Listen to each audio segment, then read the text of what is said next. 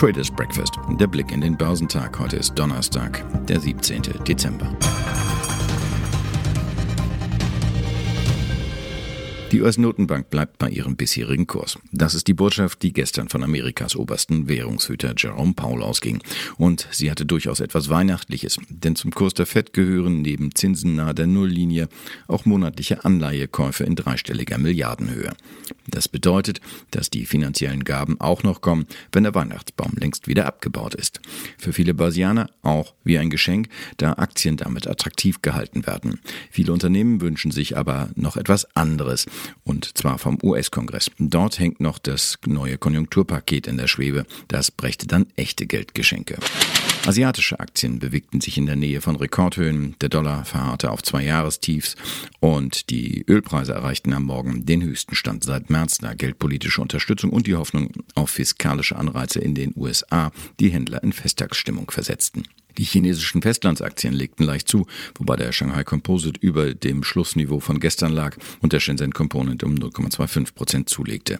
Der Hang-Seng-Index in Hongkong stieg um 0,3 Prozent. In Japan war der Nikkei wenig verändert, der südkoreanische Kospi gab um 0,7 Prozent nach.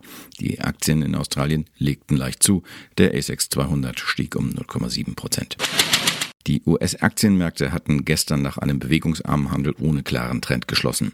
Auf die Ergebnisse der US-Notenbank-Sitzung reagierten die Indizes, die allesamt auf Rekordniveaus notieren, nur geringfügig, entwickelten sich aber in unterschiedliche Richtungen.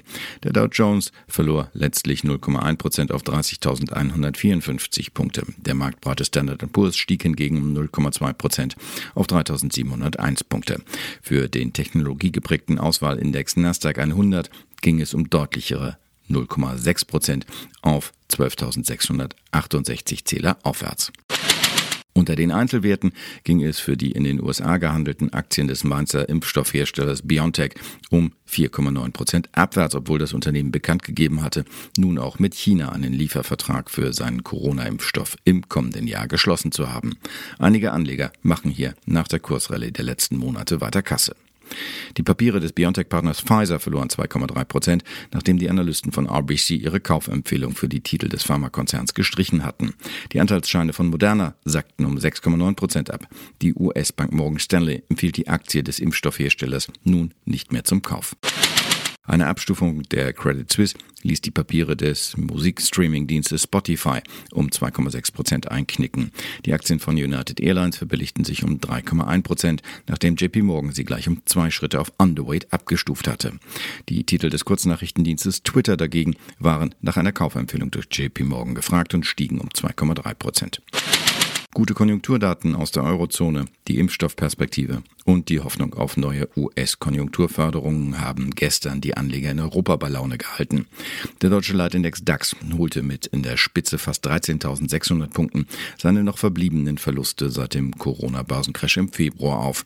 Das bisherige Pandemiehoch von 13.460 Punkten im September legte der Leitindex damit zu den Akten. Für mehr fehlte den Anlegern dann aber der Mut. Eine weitere Annäherung an vor dem Crash aufgestellten Rekord von 13.795 Punkten blieb aus. Am Ende brachte der Leitindex mit 13.565 Punkten ein Plus von 1,5 Prozent über die Ziellinie. In der zweiten Börsenliga kletterte der MDAX erstmals über die runde Marke von 30.000 Zählern. Mit einem Plus von 0,8 Prozent auf 29.974 Punkten schloss er dann knapp darunter. Im Automobilsektor war auch zur Wochenmitte die Stimmung prächtig. Continental waren angesichts der mittelfristigen Ziele mit einem Plus von 2,9 Prozent ähnlich stark gefragt wie die Vorzugsaktien von Volkswagen mit Plus 3,5 Prozent. Letztere profitierten von einer Kaufempfehlung. Noch größere Gewinne fuhren die Aktien von Delivery Hero und von Bayer ein, die ihr Plus den Tag über auf rund 5,7 Prozent ausbauten.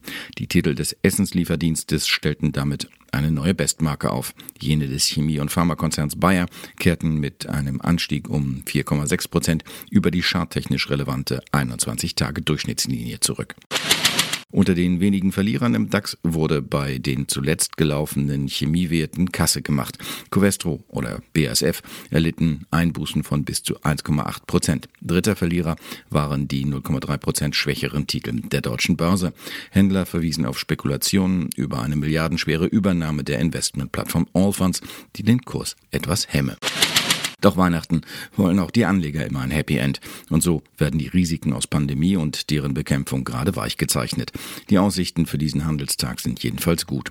Heute werden die Verbraucherpreise für die Eurozone gemeldet. Erwartet wird eine Inflationsrate von minus 0,3 Prozent. In den USA werden neben den wöchentlichen Erstanträgen auf Arbeitslosenhilfe der Philadelphia Fed Index sowie die Baubeginne und Genehmigungen veröffentlicht. Geschäftszahlen kommen von Accenture, FedEx und General Mills. Der DAX wird wohl erneut zum Höhenflug ansetzen. Erwartet wird der Leitindex zur Eröffnung bei 13.616 Punkten.